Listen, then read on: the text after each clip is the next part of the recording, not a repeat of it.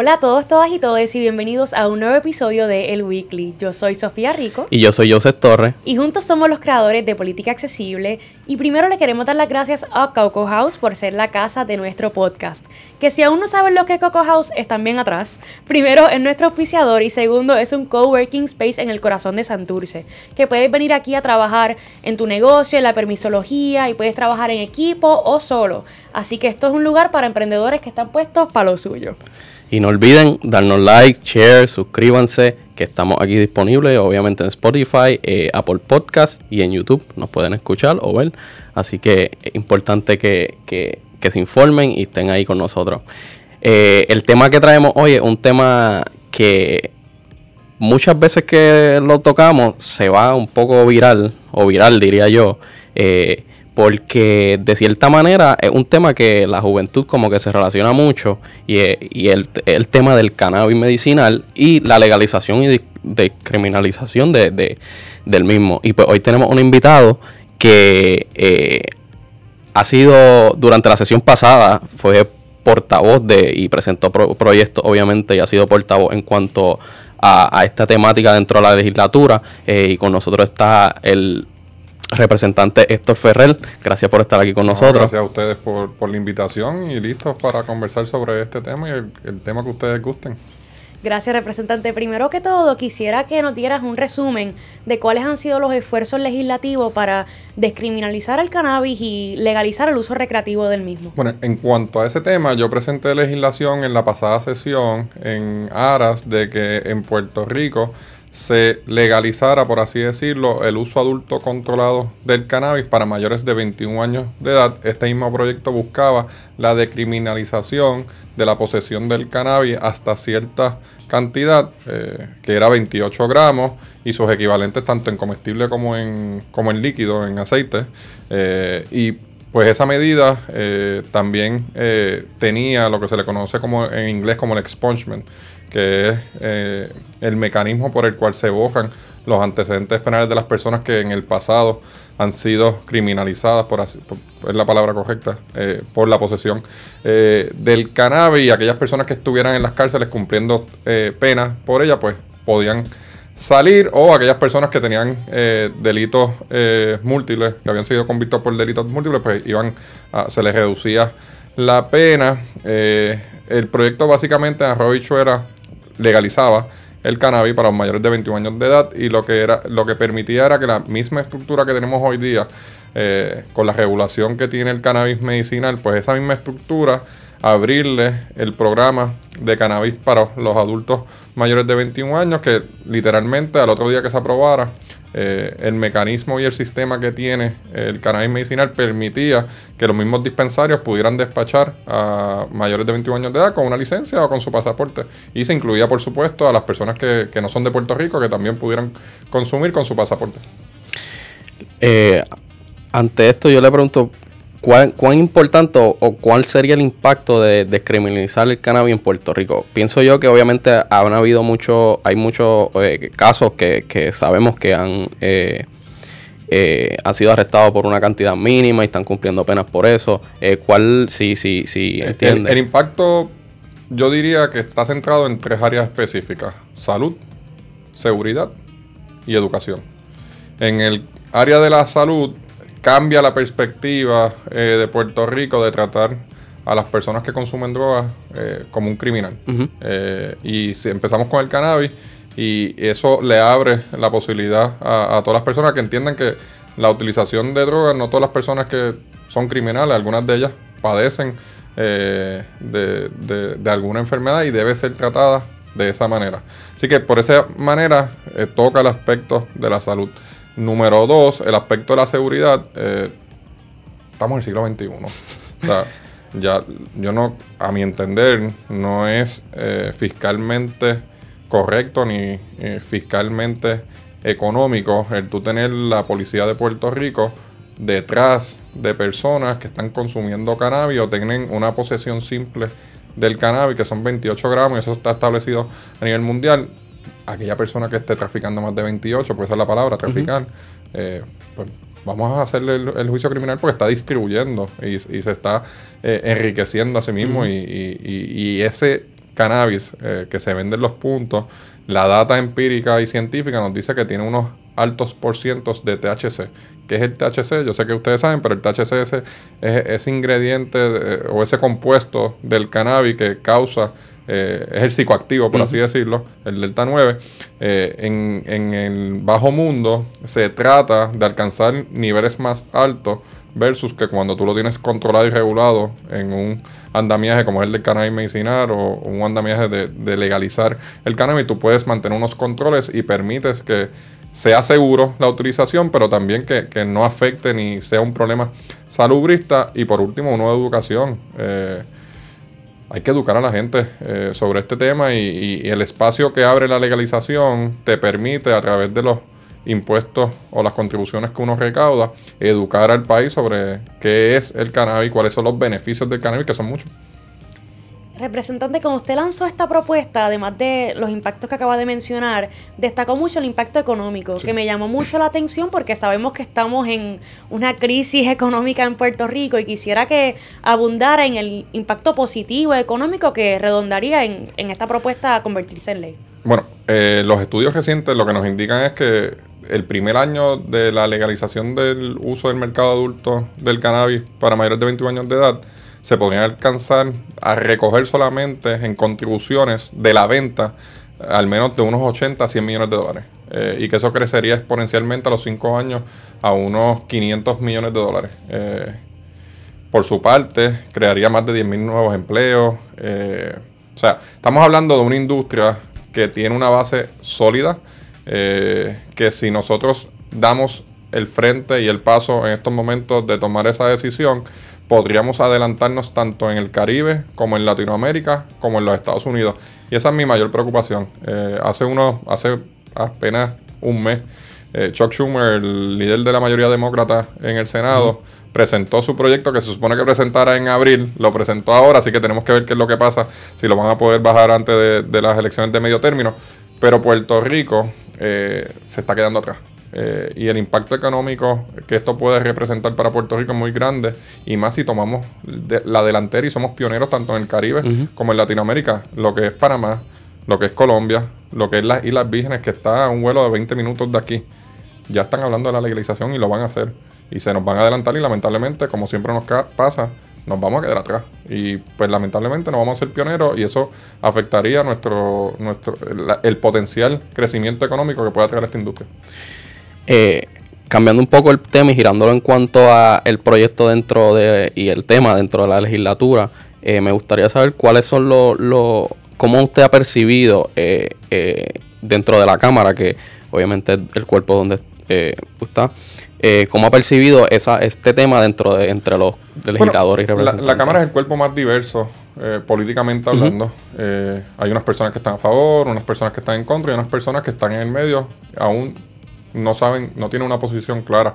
Eh, por nuestra parte, nosotros hemos hecho el trabajo desde un principio de educar a, los compañeros. Nosotros empezamos con, un conversatorio con tanto con doctores, eh, con agrónomos, eh, químicos, de toda la gama que cubre la industria, los trajimos y le, le, invitamos a todos los legisladores a participar de ese panel para que se educaran, tuvieran conocimiento. Luego le enviamos un libro eh, del doctor Francescini, que es un que es psiquiatra en la UCC, dirige el departamento de psiquiatría en la UCC, eh, y, y, hemos continuado dándole esa educación para que al fin de cuentas, si el proyecto bajara a votación, pues estén educados y tengan una decisión fundamentada en los hechos reales eh, y no en, pues, en, la demagogia eh, una vez que muchas veces se utiliza en Puerto Rico.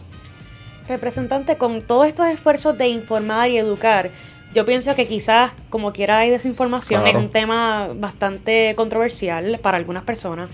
Y también algo que la gente quizás piensa es que si se, esto se convierte en ley va a haber gente fumando por todas partes. Y yo quisiera verla que usted aclarara porque sé que en el proyecto hay unas disposiciones específicas para regular este, este acto. nosotros lo que hicimos es que dentro de la perspectiva de la desde el punto de vista político en Puerto Rico, cómo nosotros podíamos hacer un proyecto que pudiera pasar en la Asamblea Legislativa. Así que nosotros nos dimos la tarea de hacer esa asignación y establecimos que solamente se podía consumir el cannabis como es en el cannabis medicinal, en el hogar o en lugares eh, privados con autorización del dueño. Fumar está prohibido, no se puede estar consumiendo en áreas públicas eh, y, lo hicimos porque, porque esa es la realidad eh, política que existe en Puerto Rico y pues uno para adelantar las causas también tiene que llegar a unos consensos y eso fue parte de la discusión que se dio en la preparación de este proyecto.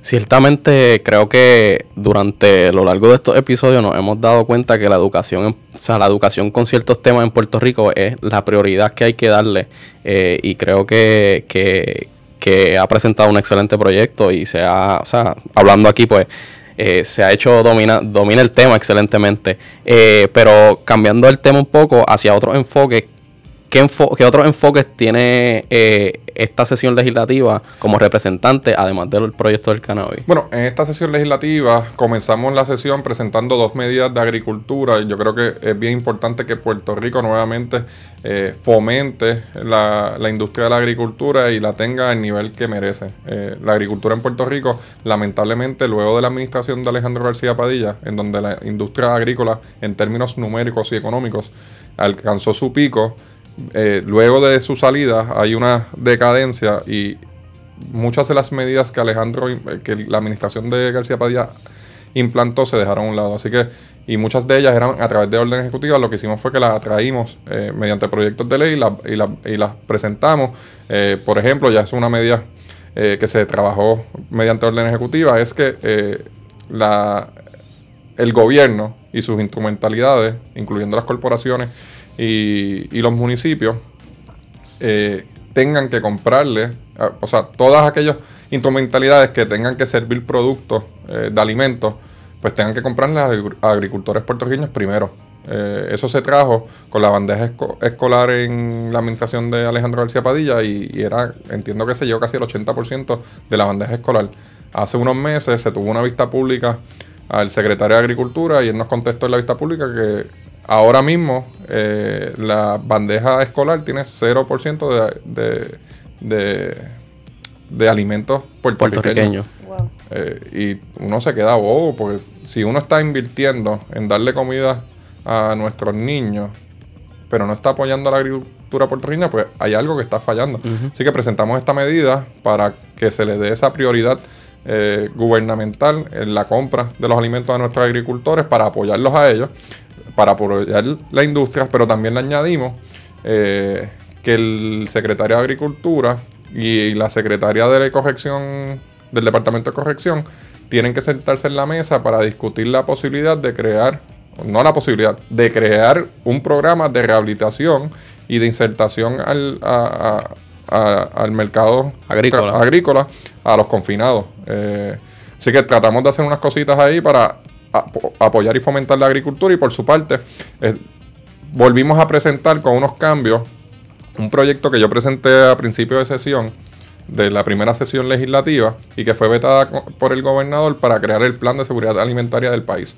Puerto Rico actualmente importa el 85% de los alimentos. O sea, Puerto Rico solamente produce el 15% de los alimentos que nosotros consumimos.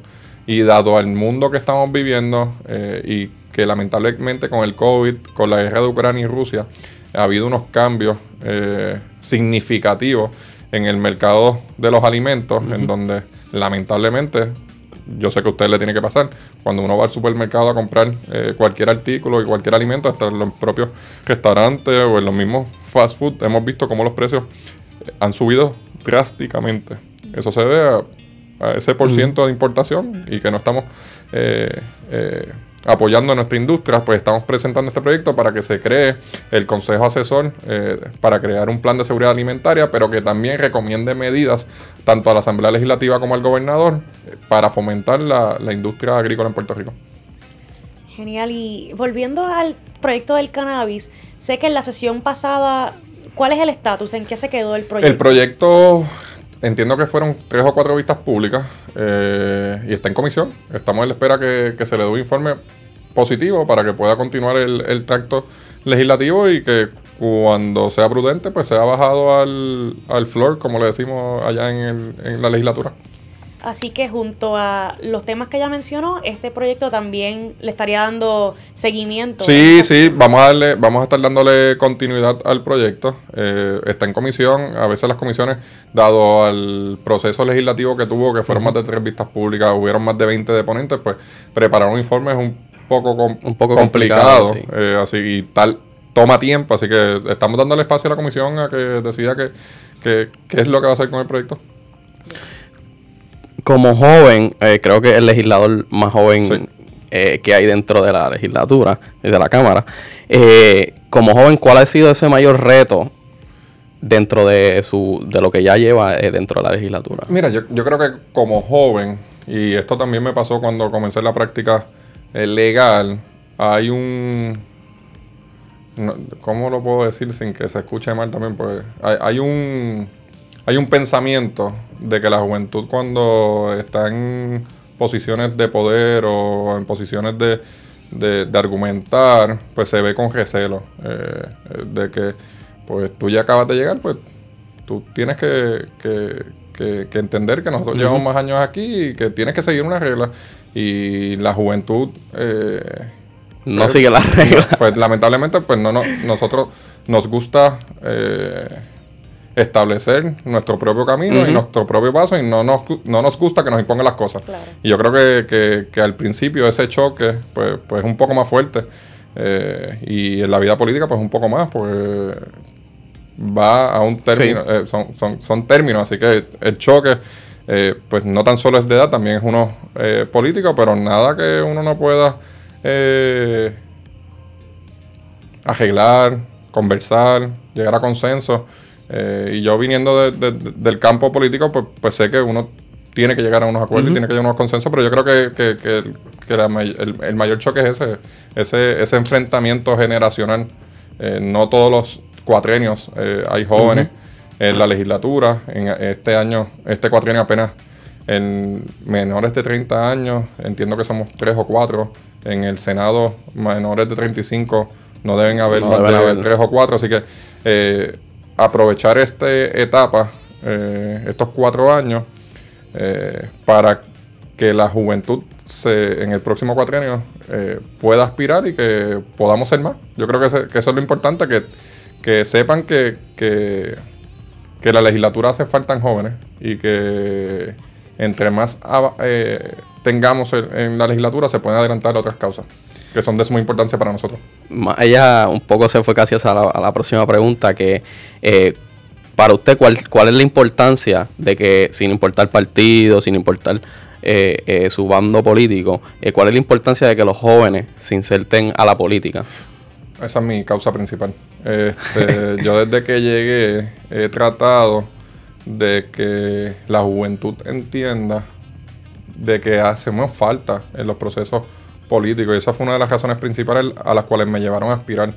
Eh, cuando tú mirabas la Asamblea Legislativa o eh, la rama ejecutiva, eh, hablando de los secretarios de los departamentos, uno no ve muchos jóvenes. son pocos los jóvenes que son partícipes tanto de la rama ejecutiva como de la Asamblea Legislativa.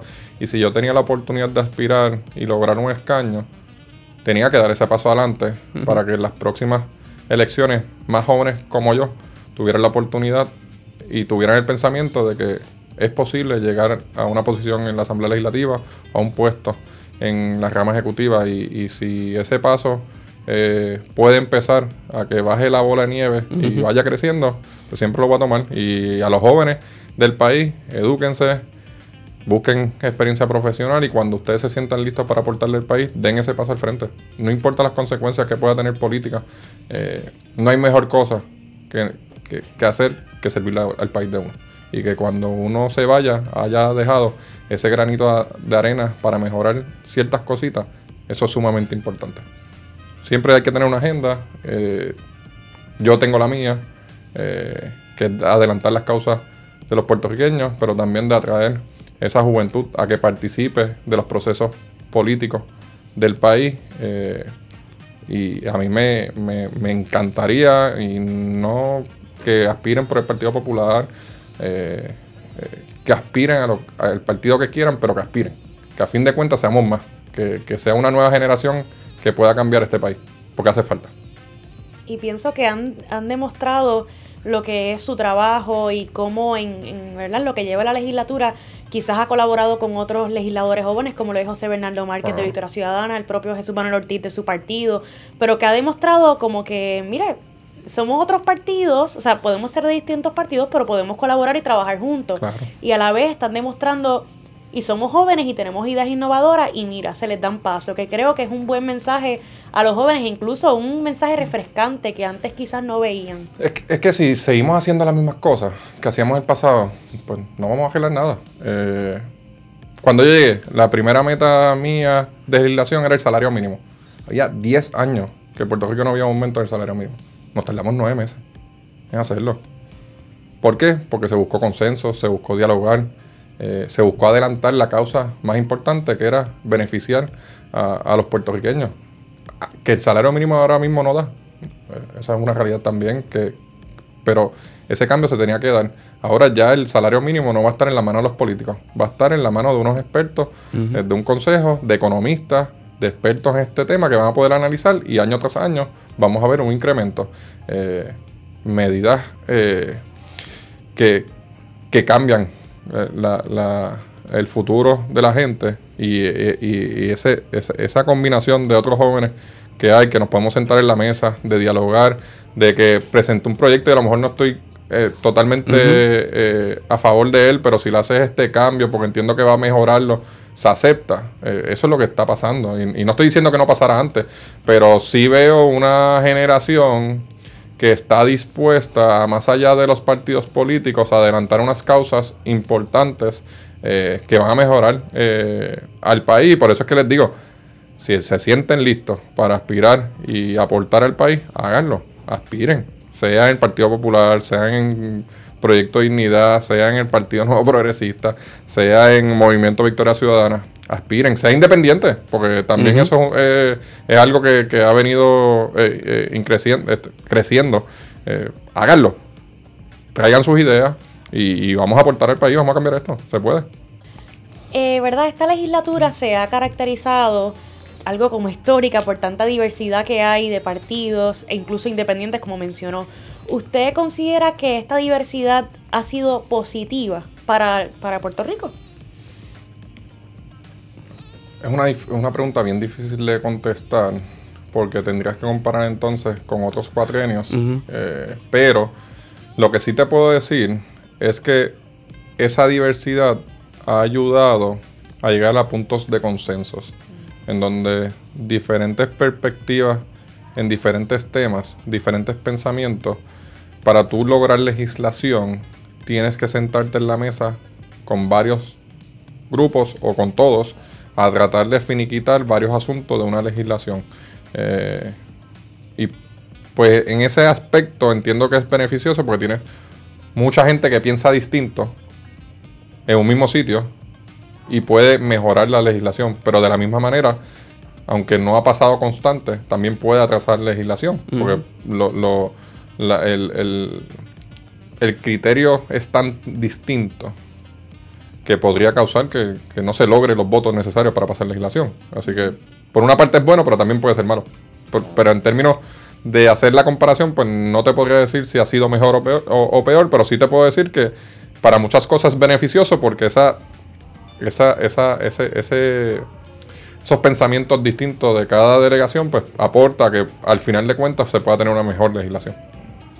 Y más allá, me gustaría obviamente que si quiere abundar sobre algún proyecto o alguna, eh, algún, alguna temática que está pronto a trabajar. Eh.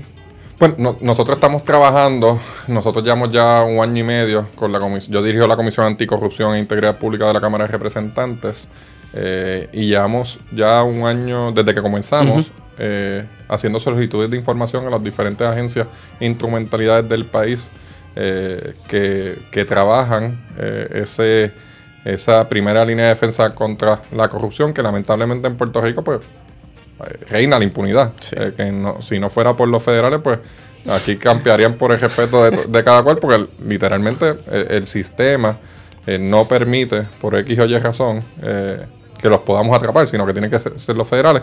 Así que nos encontramos en redactando, esta es la primera vez que lo digo eh, públicamente, nos encontramos redactando una revisión eh, de todas esas agencias, tanto ética gubernamental, OIG, el FEI, el Departamento de Justicia, en especial la, la División de Integridad Pública, el Código Anticorrupción y eh, crear ese un, un código de ética gubernamental que aunque existe en la ley de ética gubernamental, pues a mi entender tenemos que preparar eh, aparte eh, cuál es el código de ética del gobierno de Puerto Rico. Eso lo estamos trabajando.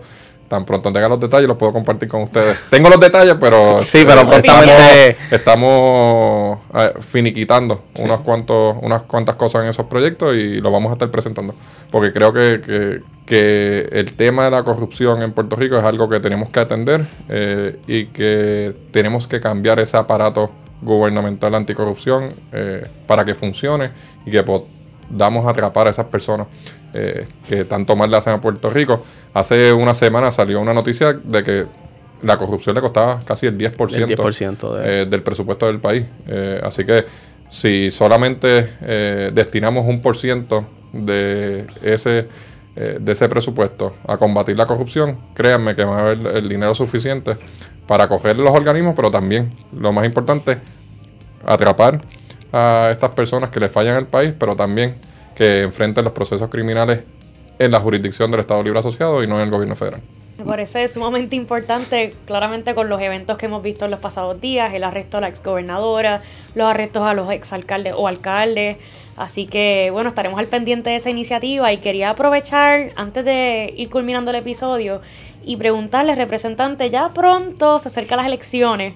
Eh, usted estaría, si nos puede adelantar, si nos puede decir, estaría. O si lo está pensando, también puede decir que lo está pensando. ¿Qué está pasando en si le gustaría seguir representando, ser representante, ¿verdad? Joven en la legislatura. Yo voy a estar tomando mi decisión el año que viene. Eh, estamos analizando, estoy analizando eh, las posibilidades que puedo tener en el próximo cuatrienio. Quiero continuar sirviéndole a mi país, quiero continuar eh, aportando a que tengamos un mejor país, eh, pero este año eh, todavía resta procesos legislativos que hay que atender y el año que viene que es el 2023, que se acerca un poco más las elecciones, pues voy a, tomar esa decisión final y la voy a expresar y la voy a comunicar.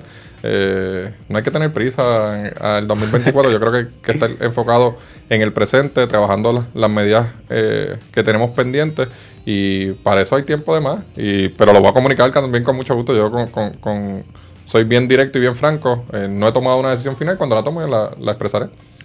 Bueno, yo le quiero dar las gracias eh, por habernos acompañado y este pequeño recap, obviamente, eh, sobre el proyecto del cannabis, proyecto que tienes de prioridad. Eh, y más le quiero dar las gracias, obviamente, porque un joven que está abriendo caminos para que otros jóvenes, pues, puedan continuar dentro de ese camino político y ese camino no, yo, quería tomar la oportunidad para felicitarles a ustedes por el trabajo que están haciendo. No sabían que eran ustedes hasta que me escribieron, pero los seguía en la página de Instagram. Muchas veces le, eh, le doy share a ese contenido eh, para que la gente también pueda conocer eh, lo que está pasando en la isla. Hay cosas que uno no siempre puede comunicar, pero que otros medios lo comunican mucho mejor. Así que felicitarle a ustedes jóvenes por tomar la iniciativa de comunicarle a la juventud del país qué es lo que está pasando en la política al día al día. Así que nada, en lo que yo pueda siempre ayudarlos, siempre a las órdenes y agradecido por tenerme aquí con ustedes. Gracias, representante. Quería aprovechar porque fuera del aire estamos hablando de sus redes sociales, que las diga para... Ah, bueno, yo estoy en Facebook, Twitter, Instagram y TikTok, todas ellas, Héctor Ferrer PR. Excelente. Excelente, muchas gracias. Eh, y ahora le queremos dar las gracias de que sea la casa de El Weekly a nuestro auspiciador, El Collab. Si no saben lo que es El Collab, los tengo que poner al día. El Colap es un espacio que es parte de nuestro auspiciador Coco House, que es donde grabamos este podcast, el Weekly. En el Colab puedes venir a grabar contenido, a tomarte fotos, a grabar tu propio podcast o hacer lo que tú quieras aquí en esta salita. Así que si quieres más información, puedes buscar sus redes sociales en nuestra descripción. Así que muchas gracias por acompañarnos en otro episodio más y nos vemos en la próxima. Gracias.